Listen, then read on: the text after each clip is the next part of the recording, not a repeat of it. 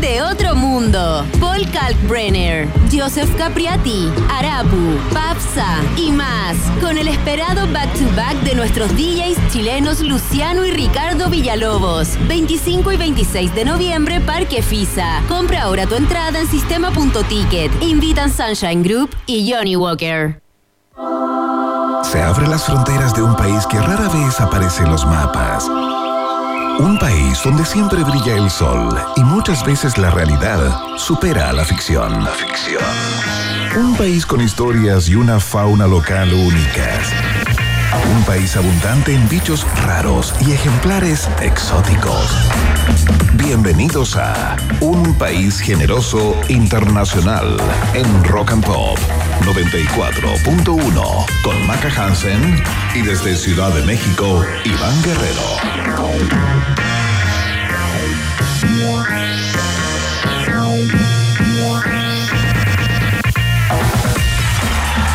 ¿Qué tal? ¿Qué tal? ¿Cómo están? ¿Cómo les va? Bienvenidos, bienvenidas a la fiesta informativa de la Rock and Pop en una nueva edición. Hay algunos programas de, de radio que tienen absolutamente contabilizados cuántas emisiones llevan al aire. Me encanta eso. El otro día lo escuché en una radio acá en México que una persona dijo, bienvenidos al programa número 2132 de bla, bla, bla, bla. Y lo encontré hermoso. A ver si alguien eh, podrá hacer esa contabilidad. Sería muy interesante cuántos programas de UPG acá en Rock and Pop tenemos y lo vamos actualizando todos los días, como un chiche simplemente. Un chiche como es para este programa eh, La Querida.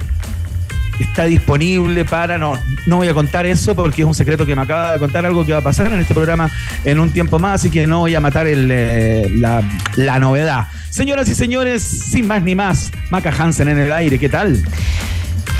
Por aquí, todo bien. Estábamos calculando con DJ Emi y según DJ Emi, en Rock and Pop son 600 programas. En Rock and Pop. Yo creo que son ¿Pero más. es el número exacto? ¿Es el número exacto? No, porque yo llevaba ese número también en Spotify. En Spotify te- hay otro número. No, bueno, ya, bueno, ahí vamos a empezar a sumar y restar. O sea, es fácil, entonces, No, pero aparte, número. hablemos las cosas como son Iván Guerrero. ¿Tú quieres contar todos los episodios de toda la tole tole que has tenido durante estos 14 años de trayectoria o los que no, están acá en no, Rock no, and no, Pop? no, solo en, ro- solo en Ah, Rock and Pop. ya. Este programa es un país generoso en Rock and Pop, por Ya, supuesto. ¿Cuántos ya. capítulos van? Eso, eso me encantaría tener, pero como un chiche, solamente como para molestar a alguien, digamos. Ay, mira, yo tengo más de 600 capítulos. Ajá. Ya, sí, podría ser. Bueno, buenas tardes, Iván. ¿Cómo estás tú? ¿Cómo va todo Muy bien. en, en México? Muy bien, muy bien. Mucho calor a esta hora de la tarde acá, cuando son las 3 con 2 minutos. Eh, pueden hacer unos 25 grados. A ver, te voy a decir el tiro la temperatura exacta acá en Ciudad de México. Eh, no sé por qué nos gusta tanto esto de la temperatura, pero bueno, 25 grados en este lugar. ¡Dame los tamales! Ay, perdón, ya no, qué feo. Los tamalitos. No, está- ¿Has comido tamales? Sí, por supuesto, me Sí, encantan. Son, re- son buenos. Ay, te- ya, ¿ya has tenido Se parecen mucho a las humitas chilenas. Sí, ¿Y, y ya te ha picado algo? Por la ¿Cómo boca me- y sí me ha picado algo? O sea, yo digo, ¿hay alguna ají que hayas comido que te picó mucho? Porque ahí hasta Oh, los dulces tienen El picor. otro día, el otro día, cometí el error, estaba comiendo en un restaurante y te ponen una variedad de ajíes como en la previa, ¿no? Como, como, como con el con. Con el picoteo. Eh, que acá se conoce como en la botana, ¿no? Ya. Eh, estábamos en la botana ahí antes de comer y nada, pusieron tres ají y de repente eh, yo saqué una cucharada así con toda confianza Ah, eh, para, para echarle como a una tortilla de un habanero. El habanero es el ají, pero que tiene más concentración de, De- no sé qué cosa. de que es picor, la sí, sí. Unidad de medida con Mm. que se mide el picor del ají. Y es una demencia absoluta. Y no le sentí el sabor a la comida. Por más que me Oh. tome leche, tome agua, hice todo lo que me dijeron para tratar de sacarlo de mi, de mi, de mi sentir, digamos, y no lo logré. Entonces te, te picó por arriba Sí, y por sí. abajo. Pero- ¡Ay, Dios pero mío! total, pero qué y más de un día, y más de un día. Y más de un día. ya, bueno, aquí en Santiago te puedo contar que hay en estos momentos 18 grados de temperatura. Una mañana muy helada de 4 graditos. Aquí, según meteorología, dice 7. Yo estuve a las 5 de la mañana muerta de frío con 4 grados. Así que, mentira. Mentira.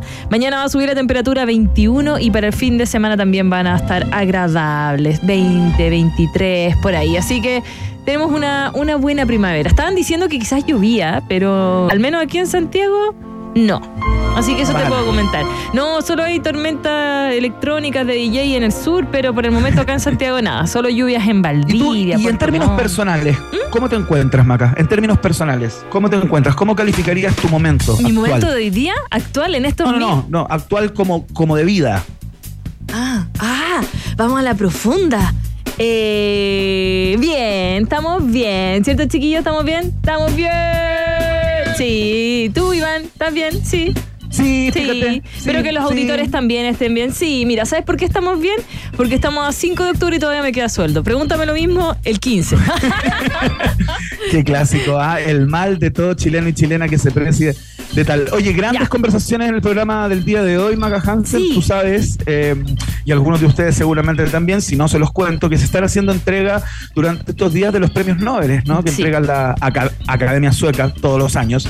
Y hoy se entregó uno de los más esperados o eh, uno de los que concita más conversación a nivel de redes, porque el de física y el de química eh, en general se entregan a personas que hacen sus investigaciones y que cuya obra circula más bien entre expertos científicos. ¿no? Revistas especializadas y eso. Pero el de literatura siempre eh, tiene candidaturas que deambulan por ahí, grupos que apoyan a tal o cual.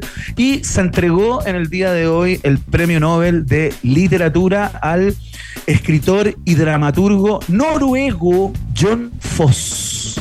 John Foss. y quedamos todos como. ¿Y ese quién es? ¿Y ese quién es? Bueno, pasa que mucha gente, acá al menos en el mundo de los libreros, los chilenos, igual queríamos y estábamos ahí tratando de que fuera Raúl Zurita la carta chilena, po que era ya como, como chilena, pero, sí, pero, bueno. Bueno, ¿qué pasa con los premios Nobel? ¿Por qué son tan raros de, de achuntarle a quien gana? ¿Por qué ganan también escritores que quizás uno no conocía o no son tan bestseller como un Murakami, como tú me comentabas también, o como un Stephen King. ¿Por qué son estos tipos de literatura las que se llevan el premio? ¿Qué pasó, por ejemplo, el año 2008 que se suspendió? Eh, bueno, vamos a estar conversando sobre las implicancias del Nobel de Literatura junto a María José Navia. Ella es escritora, profesora en la Facultad de Letras de la, eh, de la Pontificia Universidad Católica, doctora en Literatura y Estudios Culturales por la Universidad George, eh, Georgetown y magíster en Humanidades y Pensamiento Social de la Universidad de Nueva York. Es decir, la más capa de libros la vamos a tener hoy día conversando en un país generoso. Excelente, nos va a estar contando entonces eh, por qué este premio eh, suele entregarse a escritores que aparentemente, eh, y tratando de no pecar de incultos, ¿no? Están alejados de las grandes audiencias, ¿no? queremos saber cuáles son los atributos, qué, elementos incorpora la academia para tomar su determinación, ¿no? Y por qué Murakami sigue esperando sentado que le entreguen el Nobel de y va a seguir esperando. Va a seguir esperando, dice. Bueno, y el 45 que lo ganó nuestra queridísima Gabriela Mistral. También ahí podríamos conversar sobre eso. Ya. Por supuesto. Grandes conversaciones, entonces, una de ellas con María José Navia, la escritora, para que nos explique todos los antecedentes de esto. Pero no es la única. No es la única porque también vamos a tener, por supuesto, nuestra queridísima doctora oxitocina, María Teresa Barbato, la bióloga PhD, PhD, hoy me gusta decirlo, PhD, en complejidad social, experta en emparejamiento humano y neurobiología del amor y los celos. ¿De qué nos viene a hablar hoy día? Hoy día va a estar hablando de algo muy interesante, eh, que uno tiene la impresión que lo entiende y lo ha observado em, a nivel como usuario, ¿no? Pero ella nos trae siempre la mirada más, em, más ligada a la ciencia, con más empiria. Em, y la pregunta es por qué y cómo la gente elige ser más atractiva o atractivo para otras personas y no para sí mismas. ¿Hay cachado ese típico ese, ese, ese típico dicho que, está ahí en boca de todos, ¿no? Que uno se arregla eh, para otros y no para sí mismo, ¿no? Sí, sí, como que uno también está muy, muy. Eh, ¡Uy, mira, está Pancho Ortega! ¡Hola, Pancho Ortega! Mándale un abrazo. Te mando un abrazo, Iván Guerrero. Ya, perdón, está. Eh, y yo, mi neurona, pa, pa, pa, pa. Sí, po, uno se viste para la otra persona muchas veces. Eh, piensa en el otro más que en uno. ¿Por qué uno hace eso y quiere, busca esa aceptación? Dímelo, Iván. Exactamente. No tengo idea. Eh, vamos a tener una respuesta desde la ciencia hoy con María Teresa Barbato, por supuesto, la doctora Oxitocina. Nos explica qué elementos se conjugan para que ocurra lo que ocurre en ese sentido, ¿no? Que uno se, se, se arregla, ponte tú en su, en su biografía de, Tinder o de la red social eh, para enamorarse para pinchar que ocupe, eh, siempre está tratando de agradar al que está enfrente y muchas veces poniendo cosas medias mentirosillas sobre uno mismo eh, para tratar de ligar, ¿no? ¿Cuáles son los mecanismos que operan para que eso ocurra? La conversación con nuestra querida doctora Oxitocina en unos minutos acá en El País Generoso. Chan, chan. Ya, tenemos tremendo programa el día de hoy. Vámonos a la música para ir acompañando a la gente que va en el auto, en el taco, saliendo recién con las zapatillas de clavo en el hombro. ¿Te parece? Vamos, por supuesto, póngale. Aterriza Sam Smith con esta que nos va a poner a bailar un ratito. También hay gente que usa esta canción para hacer ejercicio. No sé tú, pero yo vamos a intentarlo. Esta es una reversión del clásico I Feel Love. Y la escuchamos como nueva aquí en la 94.1 porque está siendo bienvenida y bienvenido en un país generoso internacional.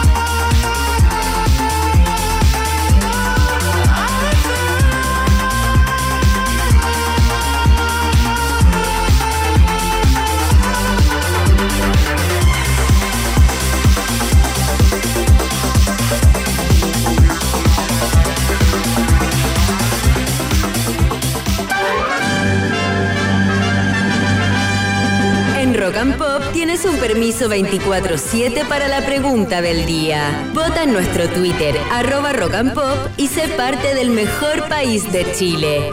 Un país generoso de la rock pop. Ratitas y roedores, comienza el momento hiperdemocrático de un país generoso. La pregunta del día que nos gusta tanto porque de alguna manera nos permite conectarnos y escucharlos, leerlos en este caso, a través de nuestra cuenta de Twitter, arroba rock pop, por donde ustedes contestan la pregunta que ya está disponible en este minuto. Es muy probable, si es que son eh, asiduos a la red social Twitter, hoy día llamada X, Em, se habrán dado cuenta que hoy, por ejemplo, eh, era trending topic eh, la palabra China. Y durante estos días eh, ha estado también entre las conversaciones que más se replican en esa red, ¿no? El motivo eh, dice relación con el viaje que va a hacer el presidente Gabriel Boric junto a una comitiva de empresarios, parlamentarios, etcétera, al país asiático justamente el 12 de octubre, ¿no? Y la polémica eh, tiene que ver con la inclusión de la ministra vocera Camila Vallejo en esa comitiva, ¿no? Sí. Eh, el presidente la invitó a ser parte eh, del equipo que viajará con él eh, a China. Y claro, en la oposición, por ejemplo, se habla, entre otras cosas, de un regalito a la vocera pagado por todos y todas las chilenas, Ay. como diciendo, ¿para qué va la ministra vocera de gobierno a una gira que tiene... eh, por interés establecer lazos comerciales eh, y parti- participar de una suerte de foro que se va a llevar a cabo ahí. ¿Qué tiene que hacer la ministra? ¿Por qué la están invitando y se gastan recursos en ella? ¿no? Por su parte, la moneda ha planteado justamente que es un gesto simbólico eh, hacia China, digamos, eh, por el hecho de que es la única integrante del comité político que va a ser parte de, esta, de este grupo de chilenos y chilenas que viajan hasta China junto al presidente, ¿no? Como diciendo, le damos tanta importancia a China como país que incorporamos a la comitiva a eh, una ministra que integra el comité político de eh, nuestro gobierno, ¿no? Esa es la conversación, queremos saber qué te parece a ti el presidente Boric haya invitado a eh, ¿Qué la ministra parece? secretaria general de gobierno. Exactamente. ¿Qué te parece? ¿Qué te va pareciendo? Esa es la pregunta de hoy. Contestas, por supuesto, a través de nuestra cuenta de Twitter, arroba rock con el hashtag un país generoso para que te leamos al final. Si a ti te parece bien y estás de acuerdo con que hay cierto simbolismo y se da una señal política Ujú. hacia China por el hecho de invitarla, marcas la alternativa. Ah. Iba a, ¿A ti te decir, iba a decir ciudades de China, pero son muy complicadas con las letras del abecedario, así que A nomás. Sí, es un poco complejo, ¿no? Sí, te sí. quiero ver ahí. No. Eh, si a ti te parece mal, eh, te parece que no corresponde que la vocera de alguna manera debiera quedarse en Chile respondiendo y dando la perspectiva del gobierno con respecto a las cosas que ocurren en la política interna, marcas la alternativa. B. Si es que a ti te parece que todo esto, más que ser un premio, eh, es un castigo, porque como ya saben, el viaje que iba a hacer el presidente a propósito del cambio de avión, que el, que el presidencial lo están arreglando en Estados Unidos, va a tener que hacer seis escalas. eh, Anda la invitación osa. Es una tortura, marcas la alternativa. C. Y si tú lees todo esto, observas esta discusión entre la oposición y el oficialismo y cómo se agarran de las mechas por el viaje a China y la presencia de Camila Vallejo en él, y te da lo mismo, marcas la alternativa. Dedo. Muy bien, excelente. Ahí están planteadas entonces eh, las opciones. Si tú tienes otra, pues eh, escribirla también, no hay ningún inconveniente. Pero recuerda que votas en nuestra cuenta del Twitter arroba rock and pop. Vamos a la música de inmediato. Ya seguimos, recién comienza la fiesta informativa de la rock and pop en día jueves. Esto es The Cardigans. Vox Populi. Vox Day. Ah, se te olvidó. Oh, pero en serio. Es que aquí el Emilio como que está, está, ¿qué hago? ¿Qué hago? ¿Qué hago? El DJ Emi. Oh, nada, pues. Ahí está Carnival. Escúchenla, es buena esta.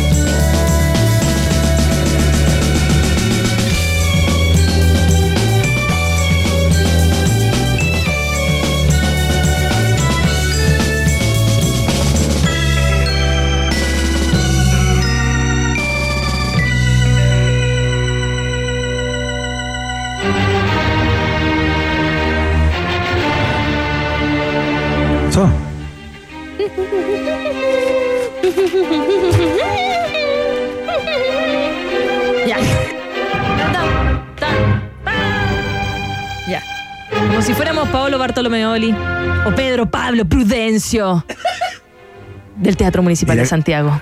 Mira cómo muestra de inmediato su bagaje cultural y conocimiento y sapiencia en torno a la ópera. música. Urrutia. Ya, verdad, que me gusta la música clásica. Dale, dale. O Docta. Dale, mamá. Docta. Ya, llegó el momento Dale. de ponerte nervioso. Llegó el momento de hacer el test de actualidad a mi best ofrendo, Iván Guerrero. Perdón, se me salió algo. ¿Cómo viene? ¿En Ya. qué tono viene? ¿Cuáles son los frentes informativos, por ejemplo, de las tres preguntas? Internacional, ¿Ya? eh, música, música. Bien, Ya. bien, está bien. Lo hizo nuestra queridísima productora Rosario Gess. Y vamos Perfecto. con la primera alternativa. No, la primera pregunta. Esa buena. Perdón. Esa va, esa va. Esa. La Rolling Stone cumplió cumplió los 30 mejores ¿Cómo, cómo? Ah, compiló. ya, de no. La Rolling Stone compiló los 30 mejores discos en español que han salido hasta ahora en el año 2023. Entre las 30 seleccionadas destaca bastante la presencia del género urbano, como por ejemplo la Argentina, que se presentó este año en el Festival de Viña del Mar, Nicky Nicole, en el puesto 29 con su álbum Alma. Pero también hay dos artistas chilenos que están destacados en la lista, Francisca Valenzuela y nuestro queridísimo Alex Ambanter. La Ambos nominados también a los Grammy Latinos. Ambos nominados a los Grammy Latinos. La pregunta va así. ¿En qué número quedó Francisca Valenzuela en la lista de Rolling Stone español? Upa, qué difícil. ¿Cuántos son 30, no? Eh, 30 mejores. Alternativa A. eh, quedó en el puesto número 13. Alternativa B. Quedó en el puesto número 17. O alternativa C. Quedó en el puesto número 20. Contesta Iván Guerrero. Cuatro ojos. Cuatro ojos. Cuatro ojos. Cuatro. Ya, perdón. Oye, qué increíble. eh, va- esto va a ser sorprendente porque no sé, y ayer conversé durante una hora y media prácticamente Sí, con Francisca ¿cómo te Valenzuela en fue con esa entrevista? en un lindo, Oh. muy bonita, muy bonito, mucha gente conectada, mucha gente haciendo preguntas. ¿Qué es lo que genera Fran Valenzuela? Por supuesto, daba lo mismo quien estuviera haciendo las preguntas, eh, pero fue una linda conversación con la, con la Fran y aprovecho este medio, ya se lo dije en términos personales, pero aprovecho este, este medio nuevamente para darle las gracias por su voluntad, por su franqueza, por, su entrega en esa conversación. Son buenas las entrevistas a la, Fran, a la, a la Fran. Para The Clinic, sí, porque es muy inteligente, aparte, es muy, es muy precisa eh, con los términos, eh, es muy, ¿cómo se podría decir? Es muy elocuente eh, en, el, en el ha- hablamiento, entonces es muy grato. Ya, bacán, Así bacán. que Pero bueno, no veamos. idea lugar veamos. quedó, pero ¿sabes qué? Ajá. No lo voy a googlees. jugar por la alternativa B. Quedó número 17. en el puesto número 17. Alternativa, ¿estás seguro? ¿Estás seguro? ¿Totalmente No, seguro? Por Bueno, supuesto que no. Estoy pegándome el salto. Tenemos fuego al cielo, Oye, ¿escucharon el último disco de la Fran Valenzuela? Adentro. cuando se llora, ¿cómo se llora? No, cuando se, cómo se llora, dó- ¿dónde se llora, cuando se llora? Eso, perdón. ¿Dónde se llora cuando se llora? Sí. Es el single, claro, pero el Sí, sí. disco está precioso. Es Está bonito, muy es que es súper personal.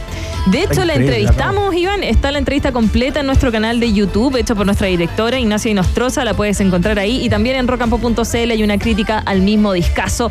Y vamos con la respuesta. Iván Guerrero dice que es la alternativa B. Y es incorrecto. La respuesta correcta era quedó en el número 20 de la lista de Rolling Stone. Va ganando el equipo 1, perdiendo Iván 0. Vamos con la siguiente pregunta.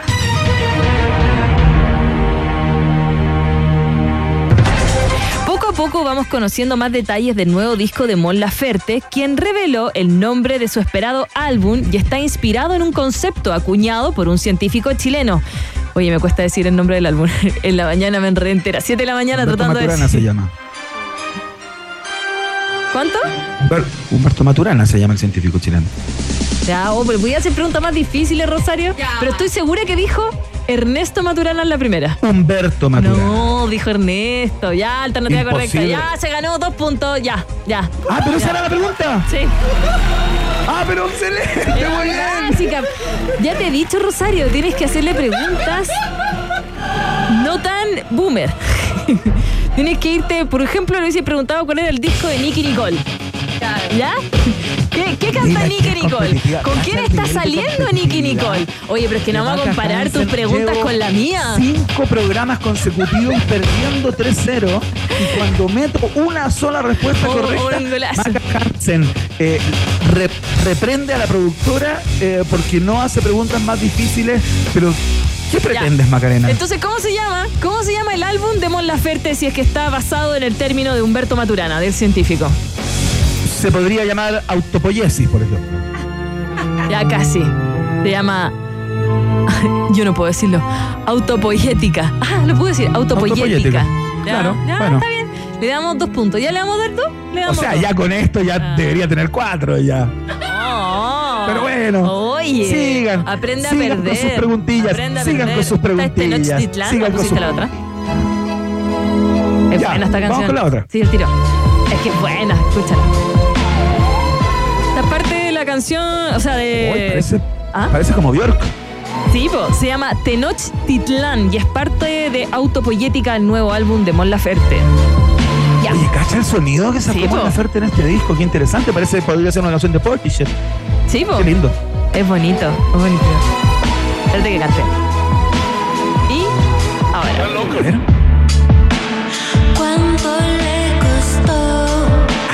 Muy trip hopero, Maca Hansen, ¿no? Sí. Tiene otra canción que, bueno, no, no, no vamos a entrar en detalles, pero sí está, está bueno. También la Fran Jorquera la entrevistó a Mon Laferte, que vino a los estudios de Rock and Pop, en donde habló Claro. del disco. Fue una entrevista muy, muy linda y también la pueden conocer en rockandpop.cl. Y nos vamos a la siguiente pregunta.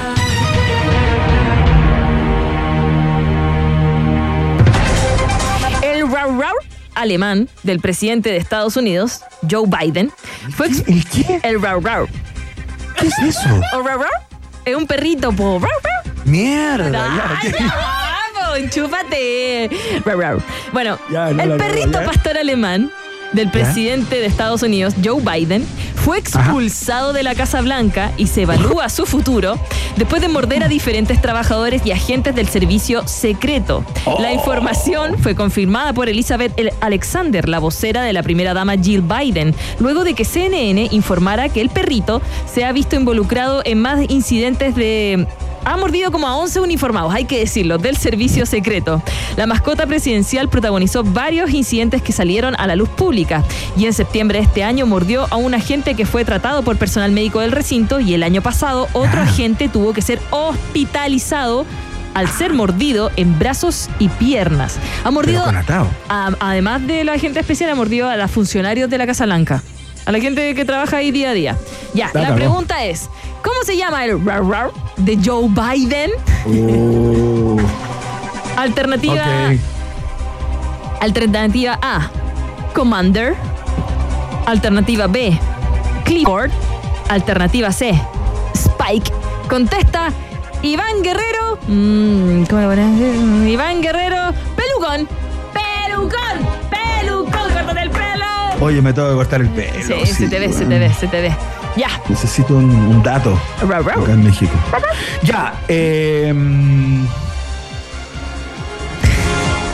Oye, bueno, Sí, sí, sí. todo presidente, la gente que no sabe, todo presidente que llega a Casa Blanca es como común, es como de, que, que llegue con su mascota. De hecho, el primer gobierno de Obama, la promesa que le hizo a las hijas, porque se fueron a vivir a la Casa Blanca, era que si quedaba como presidente les iba a regalar un perrito que fuera hipoalergénico porque él es alérgico. Y le, re- y le regaló, les tuvo que comprar, no lo pudo adoptar porque no tenía que ser hipoalergénico, un perro de agua portugués que se llama. Ese tipo de perro tiene un pelo que no se bota y que es más hipoalergénico para la gente que es alérgica.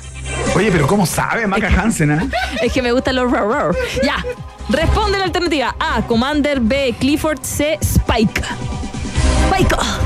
Spike. ¿Sabes qué? Solo por el hecho de que los gringos se creen mucho el cuento y, y- estar en esta cosa media bélica y les gusta ese tipo de nomenclaturas para nombrar eh, a lo que tengan, me lo voy a jugar por la alternativa A. que se llame Commander, porque Clifford es un perro muy, es un, es una caricatura muy nueva para que Biden le ponga ese nombre y Spike es como muy común de perro. Así que me lo voy a jugar por la Commander.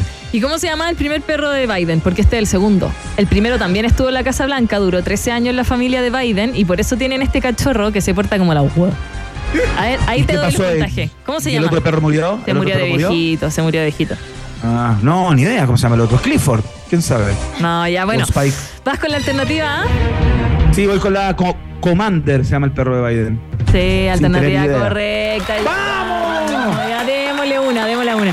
El perrito antiguo, el perrito antiguo se llamaba Champ, que es como campeón, obvio. Como campeón. Como claro. campeón. Ya. Sí, pues el perro se ha portado como la. Como. Me cagó. Ya, pues presidente, si tiene plata para educarlo, pues. Edúquelo. Edúquelo, ya. Ganó Iván Guerrero 20. Un país generoso, cero.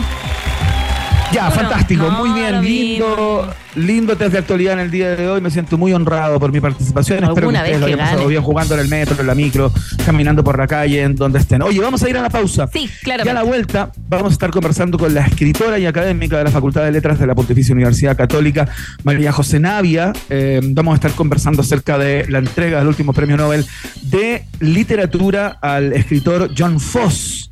eh, de Nor- Noruega, fíjate, él es escritor y dramaturgo y ni en pelea de perros. Vamos a hablar justamente de eso, de esa sensación cuando se entrega año tras año este premio que uno dice, ¿y quién es? ¿Y quién Digamos, ¿dónde ha triunfado? ¿Dónde, Claro.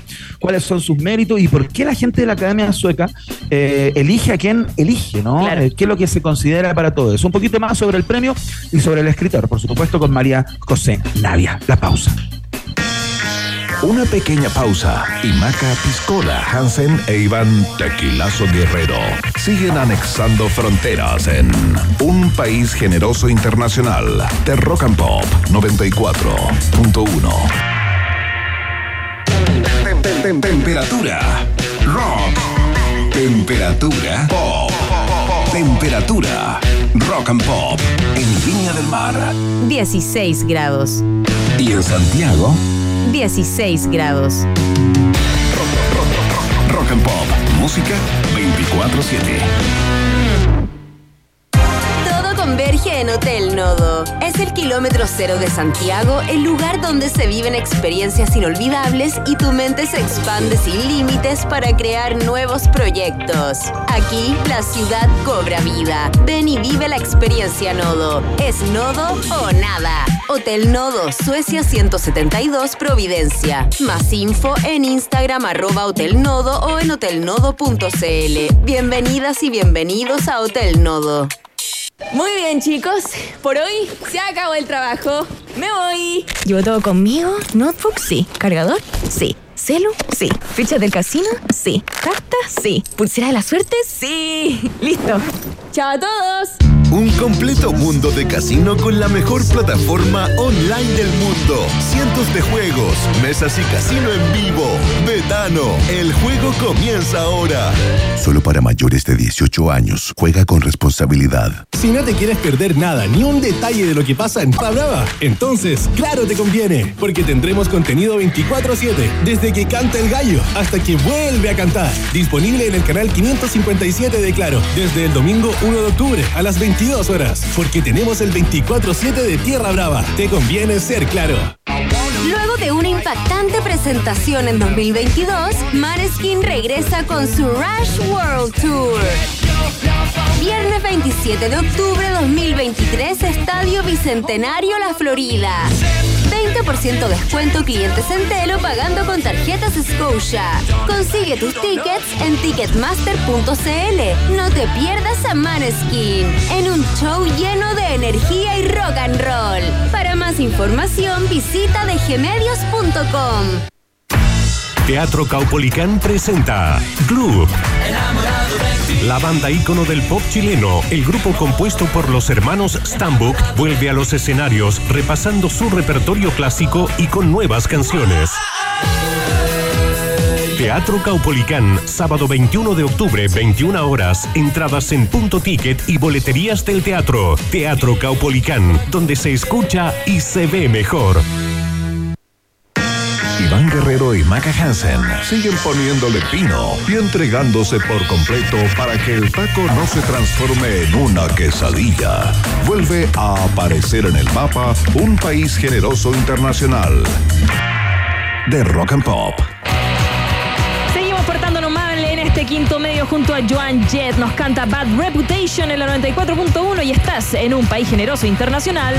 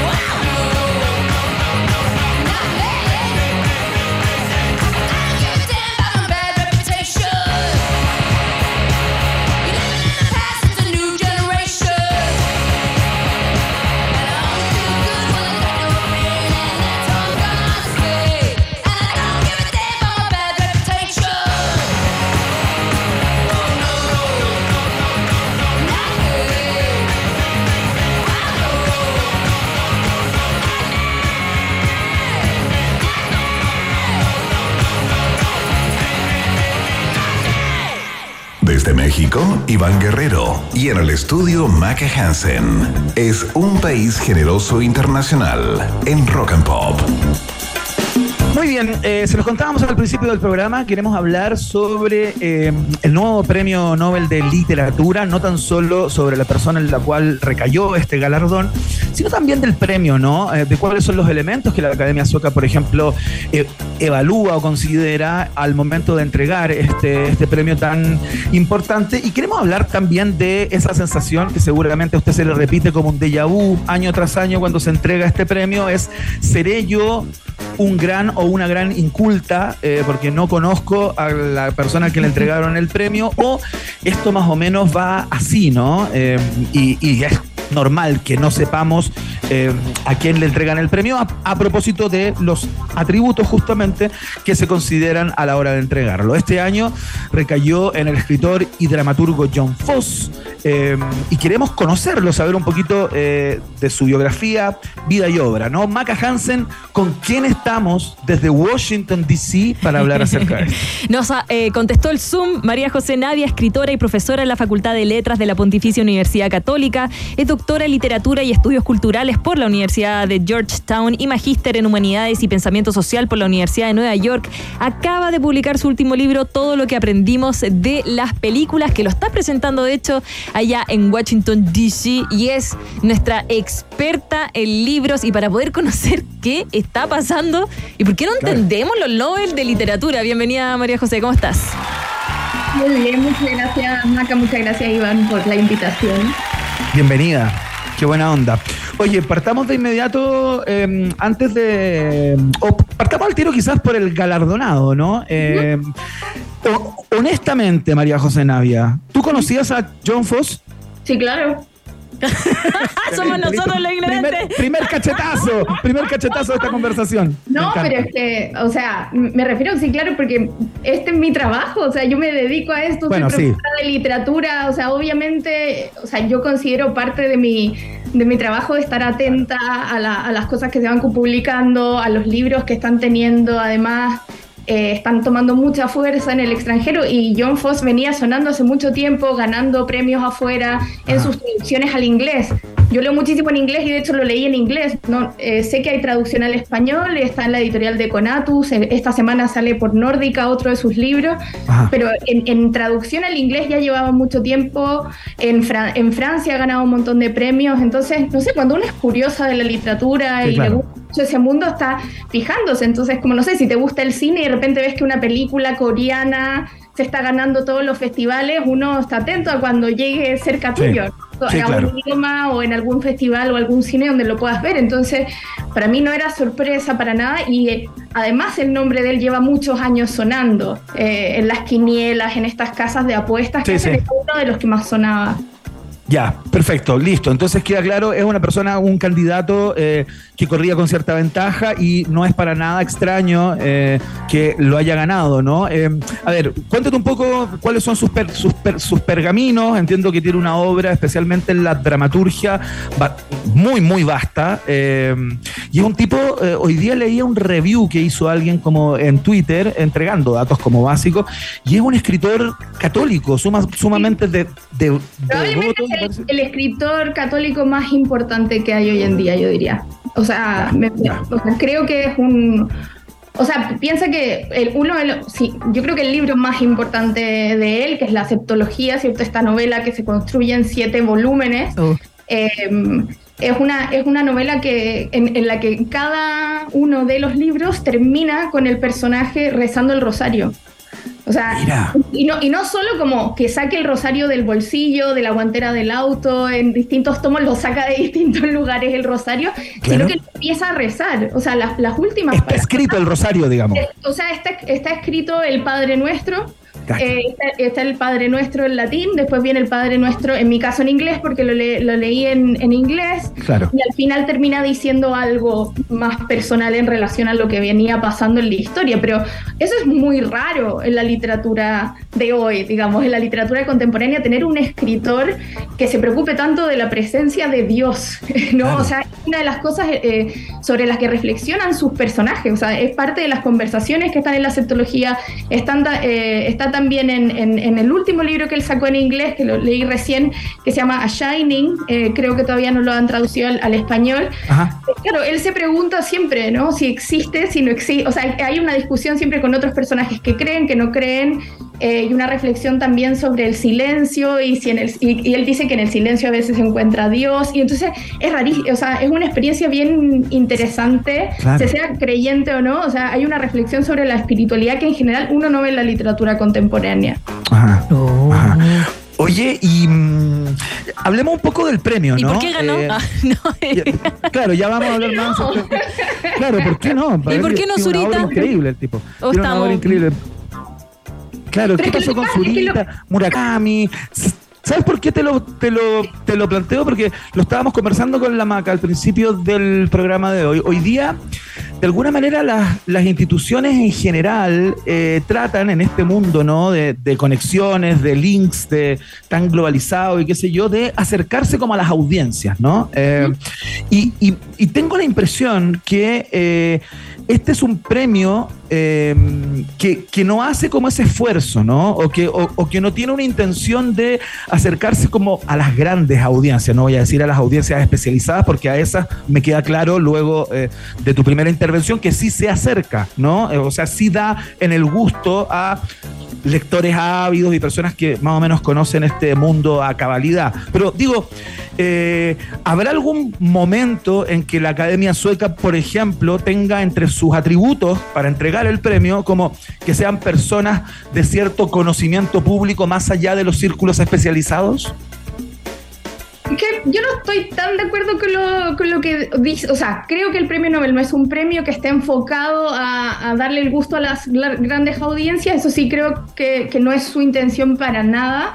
Eh, creo que pasa por otro lado, pero sí, pero sí creo que ha, habido un acercamiento por, la, por distintas razones, ¿no? O sea, el premio a Bob Dylan, ¿qué más ha Bueno, sí. dirigido Bueno, es que a las ahí- matas No, darle el premio a Bob Dylan? O sea, eso fue Sí. revolución, transgresor absolutamente, que oh, la escoba, digamos, cuando se lo dieron. Yo estoy muy de acuerdo, hay otra gente que Sí. saltaba por la ventana. De hecho, el mismo John Fosse no estaba muy contento con el premio a Bob Dylan, por ejemplo. Ya. Eh, decía, hay tantos escritores valiosísimos y claro, que se lo era Bob Dylan. ¿no? Eh, pero yo creo que por ese lado sí se acercó. El, el año pasado con Annie Ernaux también era, era una escritora que, que llevaba sonando mucho. La francesa, ¿no? la francesa sí, es una literatura muy cercana, eh, fácil de leer, lo digo no como algo peyorativo en ningún caso, me parece que, que es cercana y que, y que es el tipo de literatura que le puedes regalar a cualquier persona ¿no? y, y que la va a disfrutar, ¿no? El- eh, dependiendo, claro, hay distintos libros, hay unos que tal vez empezar por uno mejor que por otro, ¿no? pero, pero me parece que, que ahí sí había este afán. Y claro, yo creo que este año la apuesta fue una literatura más difícil, eh, fue una, es una literatura más desafiante, absolutamente. eh, pero, pero está bien. O sea, a mí me gustan las cosas difíciles. Me parece, o sea, es como, me parece, me parece que está bien que, que, de, vez, que de vez en cuando eh, se premie también a este tipo de figuras, porque lo que hace de partida, eh, creo que le eh, como ilumina mucho el trabajo de editoriales independientes que son las que suelen apostar por este tipo de escritores, ¿no? Y que después las editoriales grandes, cuando ven que le va bien, aprovechan a veces, ¿no? Y, y terminan eh, publicando la obra. Pero en España lo publica Deconatus, que es una, que es una editorial que, que también publica a otros grandes como Joshua Cohen y otros, y otros autores. Eh, entonces, en, en- en Estados Unidos lo publica Transit Books, eh, Fitzcarraldo, en inglés también en Inglaterra. Entonces, son editoriales independientes. Que hacen la pega, digamos, que, Claro. que, que se atreven, que apuestan por libros de que son siete volúmenes, ¿no? Eh, y con una prosa bastante especial. Entonces, yo creo que la obra de Fosse es extraordinaria y es eh, monumental eh, y creo que es el premio a ese tipo de literatura, a ese tipo de proyectos, ¿no? O sea, hay distintos tipos de, de autores y, y- y proyectos y cosas que están tratando de hacer. John Fosse, no sé ni cómo, creo que estoy haciendo pebre su nombre, además como Johan Fosse, como se Bueno, claro, seguramente se pronuncia como no. de la, de la manera que yo lo digo, pero te refiero a, o sea, es dramaturgo, poeta, narrador, ha escrito libros infantiles, ensayista, o sea, y, y cuando tú lees las entrevistas de él, porque además es muy maniático, no le gusta responder entrevistas así eh, por audio, en vivo, todo es por escrito, es es- Ah, es minucioso. Eh, entonces, porque, porque claro, hay- hay ese cuidado por la palabra. Él dice que cuando escribes, que escribir es como rezar para él también, ¿no? Hay como una, Claro. hay una cosa muy espiritual en lo, en lo que él está tratando de hacer y dice que se imagina que hace una composición musical cuando, cuando escribe. Eh, es, muy, es muy bonito su, su, su trabajo. Yo creo que hay que tal vez empezar por los libros más breves que tiene. Este último, eh, A Shining, tiene 100 páginas, ¿no? El- el, eh, hay otro, Ah, uno de cuentos que es sobre su infancia, que se llama eh, Scenes from Childhood, que no sé si está traducido al español, pero claro, está la trilogía que es grandota y la septología también, eh, que son los más desafiantes, pero pero nada, a mí me, a mí me, me hace feliz, me hacen feliz este tipo de premios. Eh, creo que tal vez, o sea, pero sí creo que, que la academia va a ir de, de a poco abriendo puertas. Yo estoy esperando, por ejemplo, que algún día le den un premio a una novela gráfica, o sea, un- a, un, a un escritor de novela Claro, gráfica. claro, ¿no? claro. Como un Art Spiegelman o a Chris Ware, no sé, que se lo den a una figura así, porque me parece que la literatura también eh, se ha ido transformando con los años. Entonces la visión que tenía el señor Nobel o la institución Claro. es distinta de ahora. Entonces yo creo que se va a ir mutando, pero me parece bien que de repente esto, e incluso cuando yo no conozco o no he leído al autor, me gusta porque es como desa- challenge Vamos, vamos a por él o por ella, Vamos, digamos, claro. vamos a buscarlo, ¿no? Y yo creo que eso es bonito, o sea, que premien a Murakami, no, no quiero emitir ningún juicio al respecto, lo conoce todo el mundo, yo no sé qué, qué, nos- qué aporta un premio a un escritor, tal vez, ¿no? Como a un escritor así, eh, no sé, como me parece bonito que eh, sacar a figuras más escondidas por las que han apostado editoriales chicas, eh, y, a- y- y presentársela a un público que algunos lo leerán, otros no lo van a leer nunca. Hay gente a las que estos premios no les importan nada. O sea, yo creo que también depende de la esquina que uno lo mire. Claro, claro. Estamos conversando con María José Navia, escritora y profesora en la Facultad de Letras de la Pontificia Universidad Católica. ¿Tú tenías eh, alguna apuesta para este premio? ¿Estabas pensando en alguien quizás que, que no fuera el ganador? A ver, ¿a quién tenías? Sí, sí. O es que lo que pasa es que hay dos cosas. Uno pueden ser los autores que uno quisiera que se lo ganaran, pero que no están en ninguna lista de ningún tipo, que todavía Claro. no aparecen en los nombres, entonces uno siente que es una apuesta más, más loca. O sea, a mí me gusta, me gustaría mucho que se lo dieran a Rodrigo Fresán, por ejemplo, en Argentina. Me, Sí, gustaría, claro. me gustaría muchísimo que se lo dieran a Yoko Gawa en Japón, eh, ¿cierto? Eh, entonces, a Cristina Rivera Garza, la escritora mexicana. O sea, hay muchas figuras que yo creo que me encantarían, pero todavía no suenan a ese nivel, ¿no? Igual siempre pueden premiar a alguien que no suene. En- en Luis Gluck sonaba poquito cuando, cuando salió eh, premiada. Eh, pero por otro lado, dentro de los nombres que sonaban, yo pre- uh, me- John Foss me parece que está genial, pero a mí el que me, me habría gustado mucho que ganara es Gerald Murnane, que es un escritor australiano, eh, que de hecho John Foss tradujo al noruego. Así que hay Ah, una mira. relación ahí, porque John Foss también es traductor, o sea, tradujo el proceso de Kafka, eh, ha traducido, tradujo a Gerald Murnane, entonces hay, hay una conexión ahí, así que ojalá que esto signifique que el próximo año debería tocar una mujer y el siguiente que a ver si se lo dan a, a Gerald Murnane de Australia, que además sería que se fuera el premio un poquitito más lejos, Sí, que va al ladito a la academia, digamos. Oye, María José Navia, la postulación de, de Zurita, ¿no? Eh, Del poeta Raúl Zurita, que en algún minuto yo leí ayer o anteayer, antes de entregara el premio, eh, una crónica, no sé qué tan verídica será y, qué tanto asidero tendrá, que corría eh, con ventaja, digamos, sobre un montón de, eh, de postulantes eh, que, que tenían quizás más pergaminos o que pertenecían al mundo o a los mundos que tradicionalmente premia la Academia Sueca, ¿no? ¿Qué te parecía a ti esa, esa postulación y si le veis alguna alternativa, digamos? O sea, yo creo que él es un tremendo candidato. O sea, y, y si se lo hubiese ganado, lo, lo- o sea, lo merecía completamente. Yo en algún momento pensé que podía ser también un. De nuevo, siempre reconociéndole todo su valor, no es solo por esto, pero aprovechando el- el- la fecha de los 50 años del golpe, ¿no? Claro. que, que podría haber sido un gesto ¿no? de, de parte de la academia de reconocer literatura de Chile y a un poeta como, como Raúl Zurita. Se- eh, también una de las reglas como no escritas, pero que está sobrevolando, era, era que probablemente iba a ser para alguien que no, que no escribiera en inglés en original. Claro, porque el último, eh, perdón, el último en eh, Latinoamérica fue el 2010, ¿o no? Con Vargas Llosa. Por ahí podría ser. Puede ser, sí, Mm. no sé, fue, fue- pero sí, no, hace mucho tiempo. Y de hecho, una de las reacciones que había en Twitter es como Academia Latinoamérica Existe. existe. Claro. Aquí estamos. Pero también pasa que, o sea, yo creo que hay tantos escritores buenísimos y el, y el mundo es tan grande, o sea, nunca se lo van a dar a todas las personas que se lo merecen, entonces siempre va, o sea, siempre vamos a tener estas reacciones Sí, po. de por qué no se lo dieron a este, por qué no se lo dieron a ella, y es un premio que se da una vez al año, entonces un poco condenado a, que, a tener siempre esa conversación, yo prefiero valorar el, eh, el, el- el que aparezcan. O sea, ahora me imagino que todos los libros de Foss van a empezar a estar en todas las librerías Sí. y, y ya eso me parece motivo de, de gran celebración. Sin Tremenda.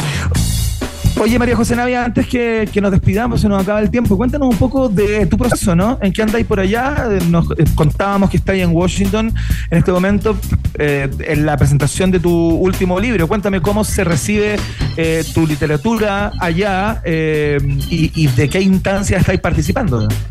Sí, estoy como en un viaje raro porque ahora estoy en, en Washington, D.C. Mañana presento mi libro en la Universidad de Georgetown, es la, la universidad donde yo hice el doctorado. Entonces me siento como volver a mi casa, Claro. muy envejecida igual porque han pasado sus años, pero volver eh, ahora ya no como estudiante, sino, sino como escritora, ni siquiera como profesora. Vengo a, a presentar mi libro y, y a ver qué, qué tal. Y, y después de ahí me paso a la Feria del Libro de Monterrey, donde Ajá. voy a presentar eh, mi libro Kintsugi, que salió por una editorial pequeñita de México que se llama Polilla, y también voy a participar en un panel con una escritora mexicana y presento el libro de Alejandro Zambra, Literatura Infantil. Ah, mira, yo Ay, conversé con él hace muy poquito acá. Sí, así que voy a estar, es como es el, el- el- el tour el tour literario. Bueno, bueno, nosotros te vamos a estar esperando aquí, María José, si es que tienes algún momento para presentarnos tu último libro y también, obviamente, vamos a aprovechar porque Iván tiene unas recomendaciones. Y tú le dices, ya, A mí me encanta hablar de libros. No abre, cuidado con abrir esa puerta. vamos a dejar la puerta totalmente Van a abierta. tener que entrar del Zoom.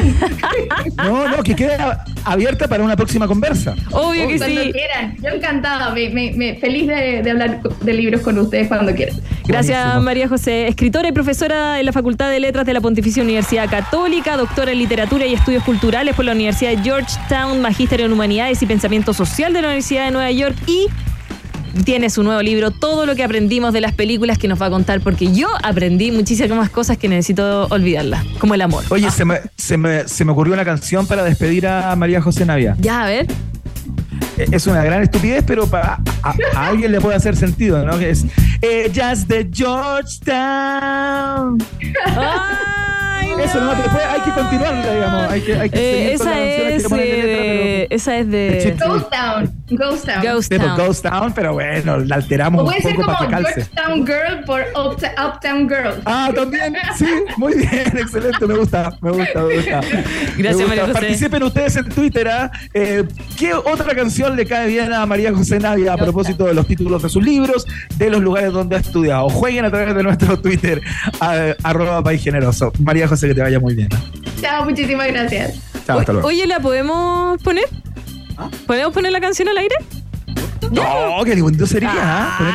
A Chip Trick, decís tú. Sí, buena, eh. vamos, sí. Mira, está dando la entrevista en Estados Unidos. Ya. Con esto nos vamos a ir a. ¿Podemos ponerla, por cierto? Ya. Gracias, María José. Nosotros una pausa y ya volvemos.